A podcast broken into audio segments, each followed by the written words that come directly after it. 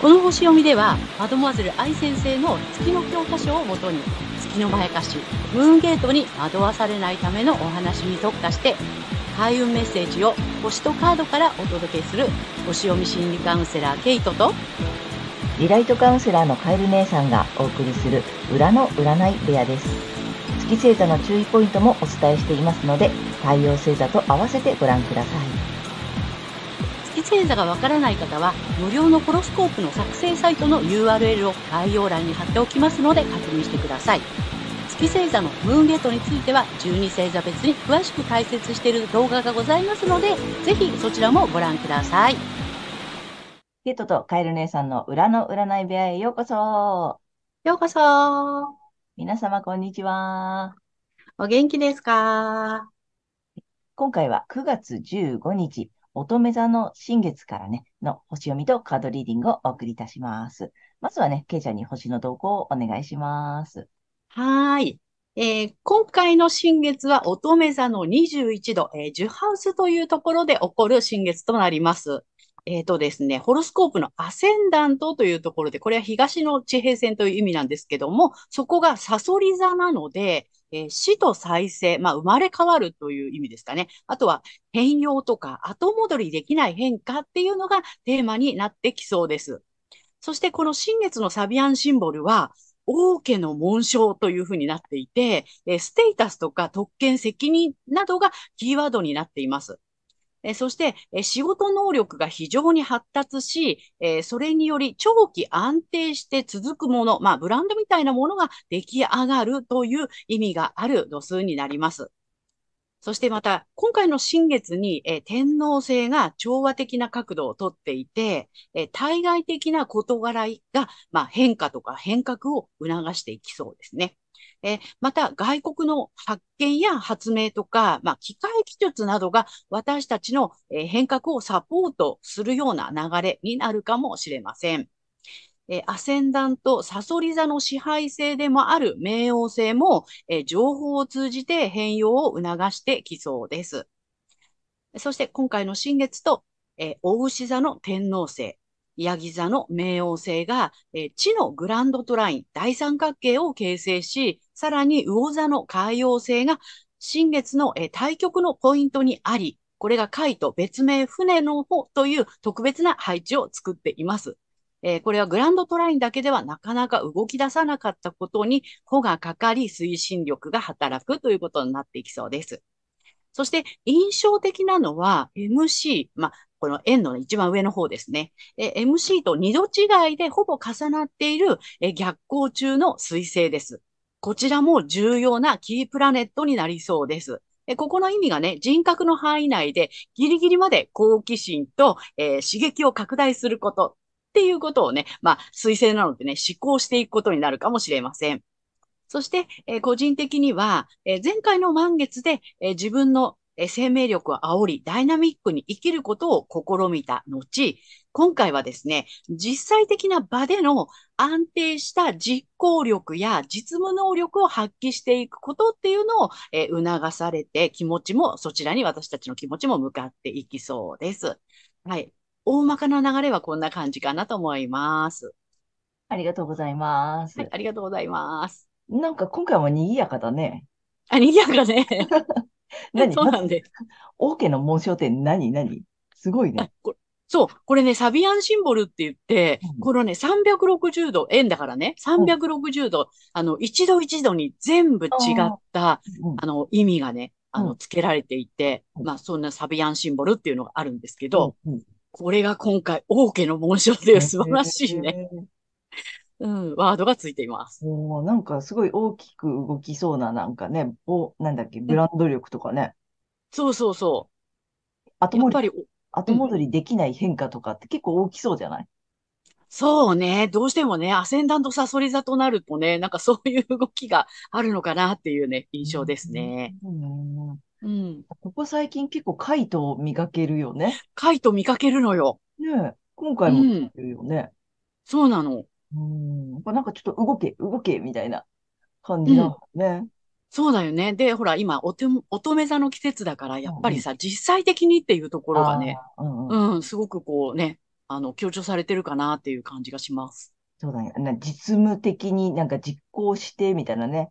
うん。そんな季節なんだよね。そうなの。うん。面うん。白いよね。うん。水星のなんだっけ？水星の？人格の範囲内ギリギリで 好奇心と刺激を拡大することっていうのもすごいけどさ。そうね。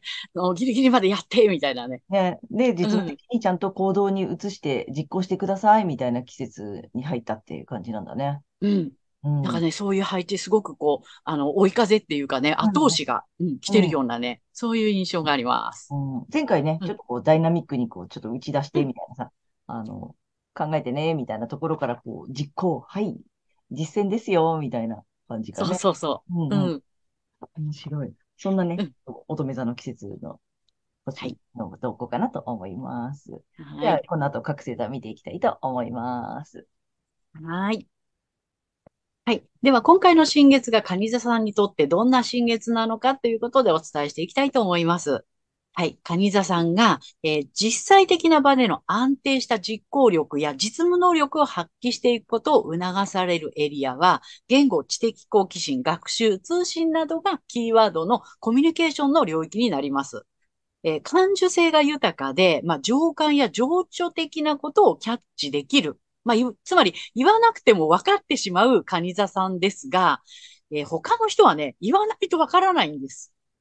なので、この時期は感じていることや伝えたいことをしっかりと言語化することが特に大切になります。ぜひその辺を意識してみてください。はい。そしてこの時期のラッキーアクションですが、え発展のキーワードは新しい可能性、自己探求、体系化などになります。えーこれは前回の魚座の満月と同じメッセージになります。え物質的な満足度以外の心が満たされること、あるいはね、豊かさなどを仲間と共に体験する。えまたは仲間や横のつながり、まあ、対等な関係の人たちに伝える。まあ、体で表していくっていうようなことをぜひ、あの、継続してやってみてください。はい。そして、金運アップの鍵ですが、引き続き収入や能力などの所有の領域で、え多くの人を巻き込み、まあ、企画とかね、イベントなど表現できる場を作っり上げて、まあ、盛り上げていくっていうね、盛り上がっていくっていう感じですね。テンション上げていくっていうような感じです。で、自分が主役という意識で考えるだけでも OK です。頭の中でぜひね、企画してみるっていうことをぜひやってみてください。はい、ここまでが太陽蟹座さんへのメッセージとなります。えここからは月蟹座さんへの注意ポイントになります。で、毎回お伝えしている月の欠損ポイントなんですが、今回はこのね、月の欲求ですね。あの、見られたいとか、思われたいというね、月の欲求についてお伝えしていきたいと思います。で、この、えー、蟹座さんですけども、えー良い家庭人だと思われたい。まあ、いいお母さんとか、いい奥さんとかね、いい旦那さんとか、いいお父さんって思われたい。あとは人気者だと思われたい。えー家庭的で情情緒が豊かだと思われたい。面倒見がいいと思われたい。まあ、母性のね、星座ですのでね。まあ、そういった、あの、欲求があるようです。はい。そんな月蟹座さんが、えこの時期ですね、言語知的好奇心、学習通信などがキーワードのコミュニケーションの領域で、えー自分に対する独特の資質、まあ、ステータスみたいですよね。さっきみたいにね、まあ、いい母、いい妻、いい父、いい、あの、夫などね、そういったイメージが出てくるかもしれませんが、それが、まあ、このすべてを失わせるムーンゲートにつながる月のまやかしなので、えー騙されないように注意してください。意識するのはご自身の太陽星座の領域になります。そしてこの月のまやかしから抜けていくためには、えー反対星座の太陽、ヤギ座さんの回をぜひ参考にされてみてください。えー反対星座を活用するとリセットができますので、えー月と太陽が同じだよという方には特におすすめです。で、この、えっと、反対星座のね、えー活用についてなんですけども、太陽ヤギ座さんの回を参考にしていただいて、えーラッキーアクションだとかね、まあ、金運アップの鍵なんかっていうのを、えー意識して取り入れてみていただければいいんじゃないかなと思います。はい。星読みは以上となります。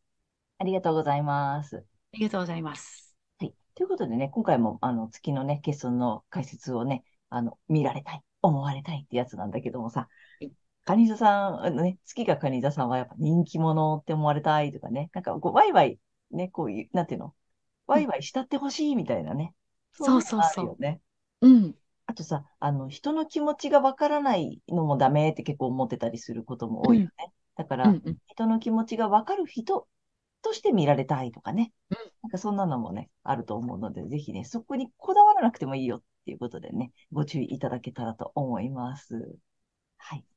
ということでね、えーここからはカエル姉さんのカードリーディングならぬカードカウンセリングに行きたいと思います。お願いします。はいで、今回もタロットカード2枚と最後にね、リアルで1枚引いていきたいと思いますが、まずね、いきます2枚。いいよ、なかなか。カニダさん。ダダン。お、大きいよ。あの、今回も1枚目こっちです。で、2枚目補足とかアドバイスってこっち引いてます。でマジシャン。すごい。ね、ちょっとぽっちゃりうさぎさんなのであれなんだけどさ、マジシャンなのでめちゃくちかわいい。ゃね。で、うんもうさ、やっぱ、なんちゅうの、すべてを持っているしさ、まあマジシャンなら何でもこう、ひょいって出せますよ。はい、はい、これ、みたいなさ。だから、なんていう、クリエイティビティなのよね。うんうん。なんか想像力にもすごく長けてるしさ、なんかこれから何かをやっていこうとかさ、あの、新しい可能性とか自己探求とかっていう言葉も出てきてたでしょ？うん。うん、だからすごくいいよね。ね。うん。あの、まあもちろんコミュニケーション能力もあるし、やりたいことも、なんて言ったらいいの、叶うというか、できるというかさ、うん。なんかぜひぜひいろんなことね、チャレンジして進めていただきたいなっていう、これめちゃくちゃいいのよ。本当に。う んでさ、まあ、補補足というかアドバイスというかさ、もう一枚目がこっち、えっ、と、ワンドの2なのね。うんで、これがまたさ、よくてさ、もう一歩高み目指してっていうことなのよ。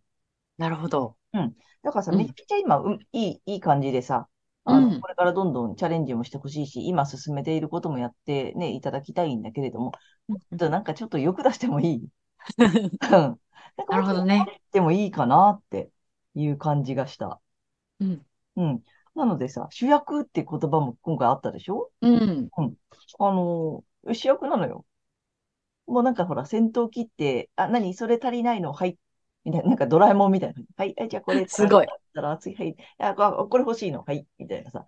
うん。欲しいの？はい。みたいな感じ？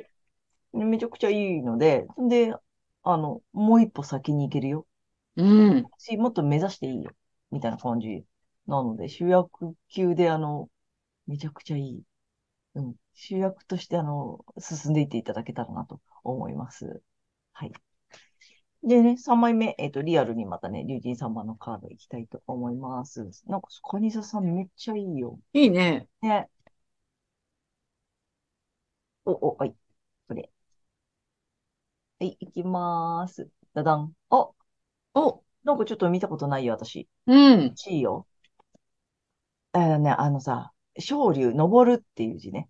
あ、いいじゃない。うん、昇竜さうんあって、あ、何また、一気にステージアップ。あら、ほら、さっきのね、さっきのまんまなんね。うん。うん。今回ちょっとだから、やっぱ、ちょっと一段上目指して、うん。いいよね、全然。ね。とか、もう前進するなり、上行くなり、前行くなり、なんかうん本当に自由自在。うん。うん本当だ。ね。なので、うん一気にステージアップしちゃってください。めちゃくちゃいい。めちゃくちゃいい感じださ。ね。はい。ということで、えーカエル姉さんのカードカウンセリング以上となります。ありがとうございました。ということで、えー今回は9月15日乙女座の新月から9月28日までのね、星読みとカードリーディングをお送りしました。で、皆さんご自身の太陽星座をご覧いただいていると思うのですが、ぜひね、あの月星座も調べていただいて、その注意ポイントも参考にしてみてください。とまた、月のまやかしから抜けるために、反対星座のね、動画もぜひご覧になってみてください。ということで、けいちゃん、次回の放送は？はい。えー9月29日、お羊座の満月となります。あとね、ちゃいつもチャンネル登録と登録とかグッドボタンなどありがとうございます。励みになっておりますので、これからもよろしくお願いいたします。ありがとうございます。えー私たち二人の個人鑑定の詳細やブログ、公式 LINE などの URL は概要欄に貼ってありますので、ぜひそちらの方もよろしくお願いいたします。では、皆様素敵な2週間をお過ごしください。またねー。ありがとうございました。ありがとうございました。